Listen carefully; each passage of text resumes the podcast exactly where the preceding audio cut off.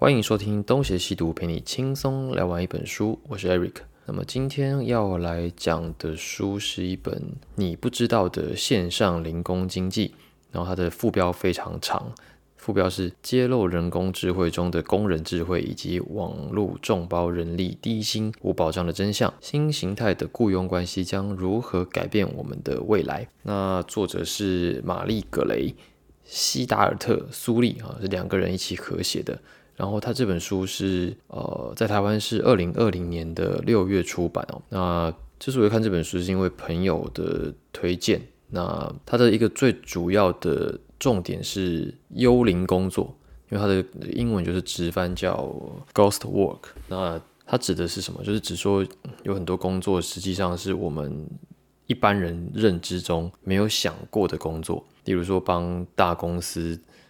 比如说 Facebook 或者是。亚马逊，那他们有一些呃需要人工辨识的一些小工作，例如说要看哪一些句子是不是不符合风俗民情，或者是哪一些图片没有办法透过人工智慧的审查，那么就需要这些人呃。具体的人力来帮忙审查，那他们就各自的设立了一些网站，专门在网络上找这些能够帮忙审查的零工。那么，因为这些工作它不是公司的正式编制，都是属于临时雇佣类的工作，所以就把他们叫做幽灵工作。那做这些事的人就叫幽灵员工。那我大概花了一段时间，快速的先翻完这本书。那么我先讲我的结论，就是我觉得这本书其实不太需要看。嗯，原因是什么？那我接下来就要讲了，就让我们听下去。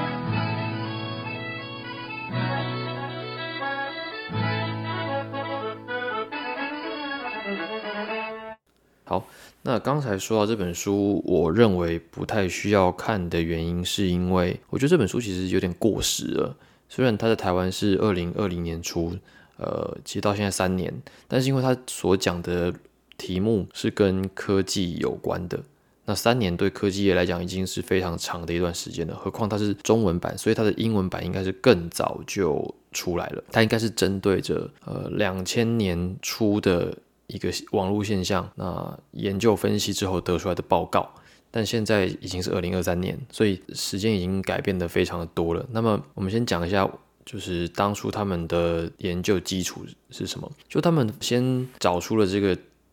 网络工作之所以能够成立的一个基础条件，那当然是网络嘛。那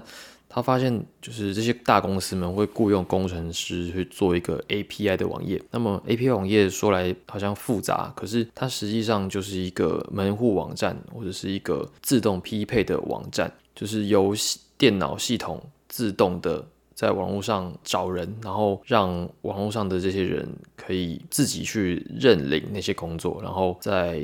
做完那些工作之后呢，由系统。审核，然后再发钱，那算是论件计酬的这样的一种工作。那这种工作它可能单价很低，就跟以前做手工家庭手工一样。可是它的数量非常多，因为所有在网络上发布的照片、文字，任何当年的人工智慧无法审核的这些资料，都需要透过人工来慢慢的爬书，所以他们很需要这些人力，但是。他们又不愿意花钱去养这些人，所以就是让很多 freelancer 有机会可以自己这样接嘛。到了现在，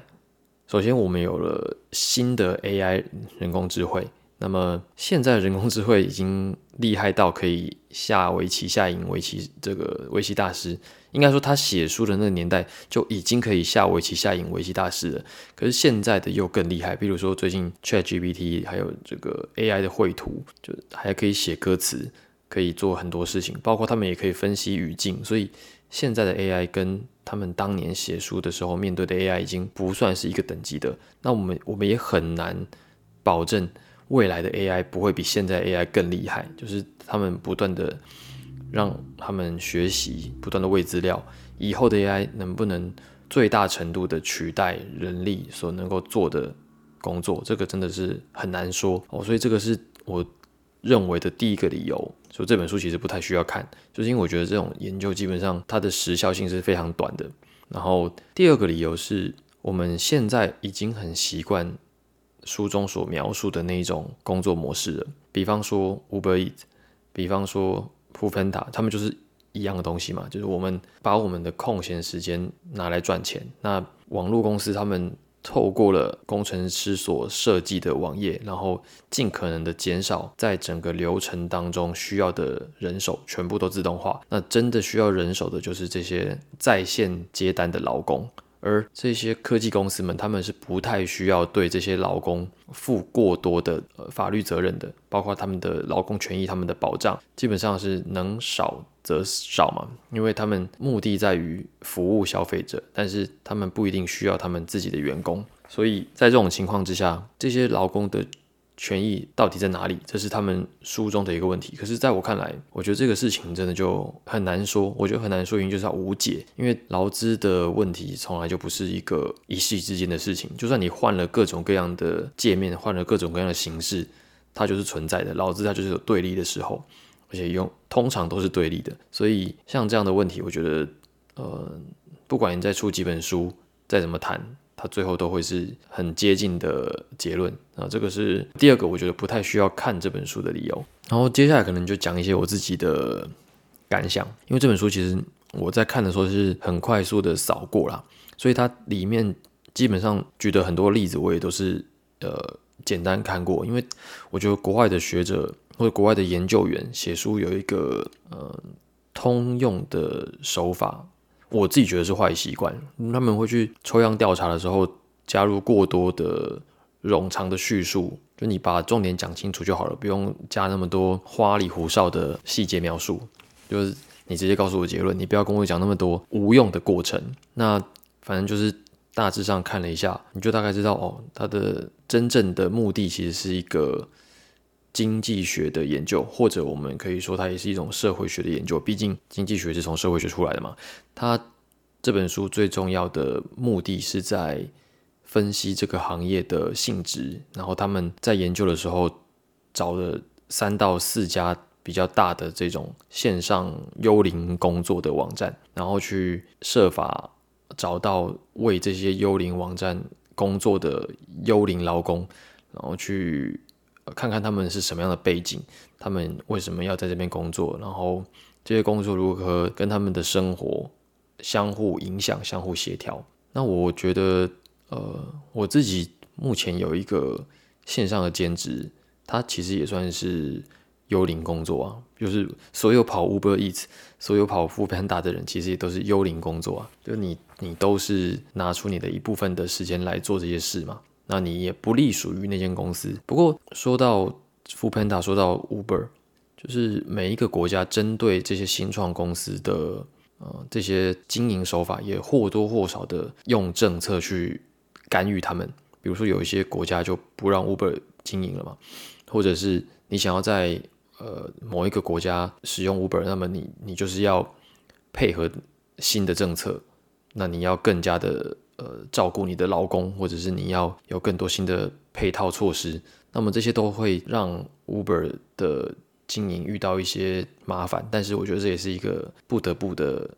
错局啦。但新创本来就会刺激到原有的产业，这个是另外一题。好，那我自己从事的幽灵工作就是线上教学嘛。我觉得像呃这种 Amazing Talker 或者是其他的线上教学平台，它也是属于一种幽灵工作，只是他现在变得不那么幽灵了，因为他在招收学生跟老师基本上都是同步进行的。那么我自己在从事这些线上教学工作的时候，书中的一些描述的确就符合当中的一些性质。比方说，我们都觉得可能是弹性自由的工作，可是如果你想要接到案子，那么你就等于要跟这个平台上的所有老师去竞争，那最明显的就是你要抢单嘛。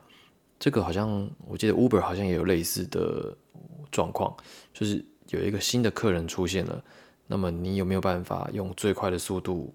招呼他？就是在教学网站上面，其实也会遇到一样的问题，因为这个新的学生进来之后，系统会帮忙推荐，那这个时候他会同时。把一个学生的资料发给三个人，那这三个人就是要尽可能的赶快去抢那个名额。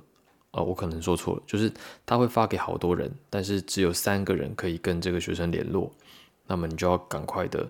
发讯息给那个人，发那个学生，然后看他会不会跟你联络。就我自己的经验，其实通常都是不会的啦，因为有很多人其实他们点进去看那个教学平台，他也不一定真的是有那个需求，或者是他有那个需求，他也还在考虑。那么这个时候你去跟这个人。联络很大的几率上，他是不会理你的。可是你如果想要在你的线上教学事业有所累积的话，你又不得不依靠平台，就是你得慢慢的累积你的学生，那这一步你就跑不掉。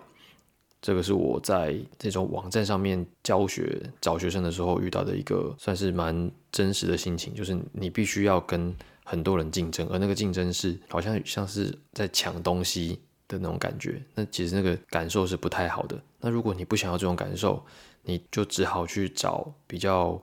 固定的单位。那这就是我们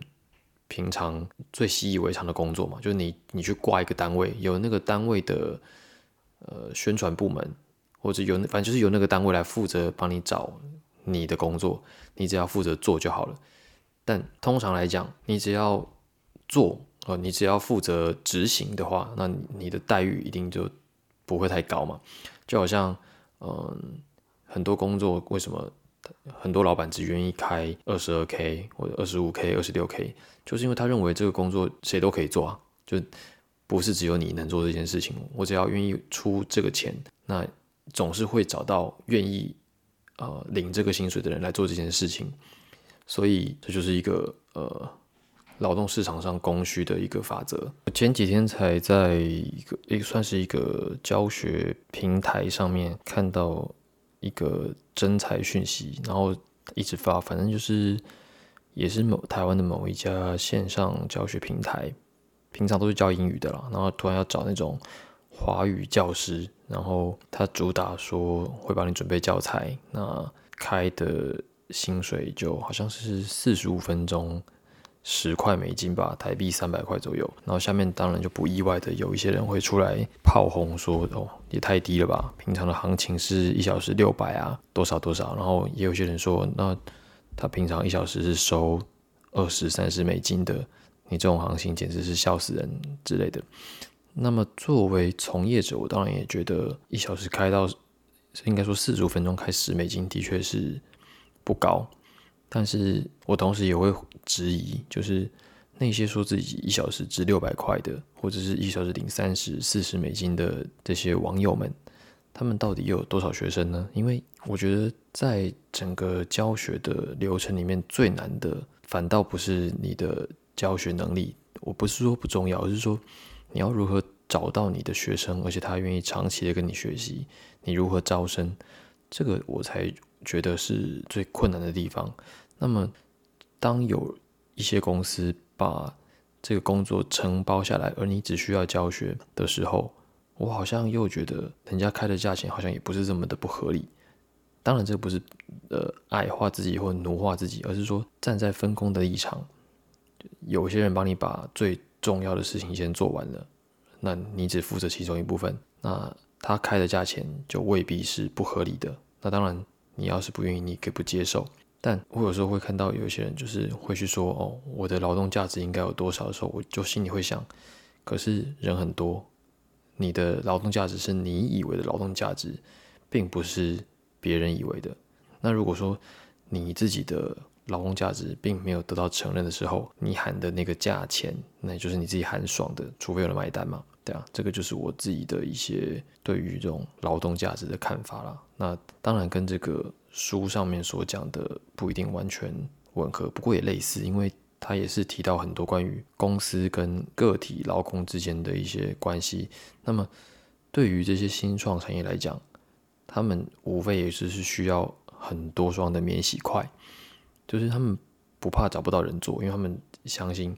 只要我今天有有职缺。然后我给钱，那钱可能少了点，但是你可以一直做嘛，你做很多单，你就可以赚很多钱。那我既然愿意给钱，就一定有人愿意做，因为全世界现在人非常多。那实际上也的确是如此，有很多来自于呃美国、印度，有很多地方的人，他们只要有电脑，他们就随时可以打开电脑，然后接单赚钱。公司就是新创公司们也乐于的付这一点钱，然后维持他们网页的运作。所以我觉得基本上就是一个呃。愿打跟愿挨的关系，那它中间当然还是有很多漏洞、缺点、不合理。那社会学家也许会关注这件事情，可是我可以保证，对这些新创的人来讲，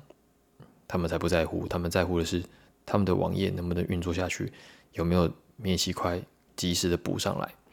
那对于老公来讲，就是那我能不能透过这些钱，透过这些工作赚到我所需要生活费？那我的生活能不能维持？我的人生可不可以透过像这样子，虽然看似没有保障，但是勉强稳定的工作形态，维持我生活跟工作的平衡，大概就是这样。那我觉得这绝对会是一个呃永恒的难题。所以下一本像这样的月经书一定还会再出，但唯一的变数就是未来的人工智慧到底会有多强？会不会颠覆了我们现在既有的认知？那么这个我们就看下去吧。那今天的节目就先到这边，感谢各位的收听。如果喜欢我们节目的话呢，欢迎到 Apple Podcast 给我们五星好评，或者到 Facebook、Instagram 与我们留言互动。那么如果喜欢我们节目，也愿意支持我们的话呢，也欢迎抖内赞助。那感谢大家收听，我是 Eric，我们下次再见。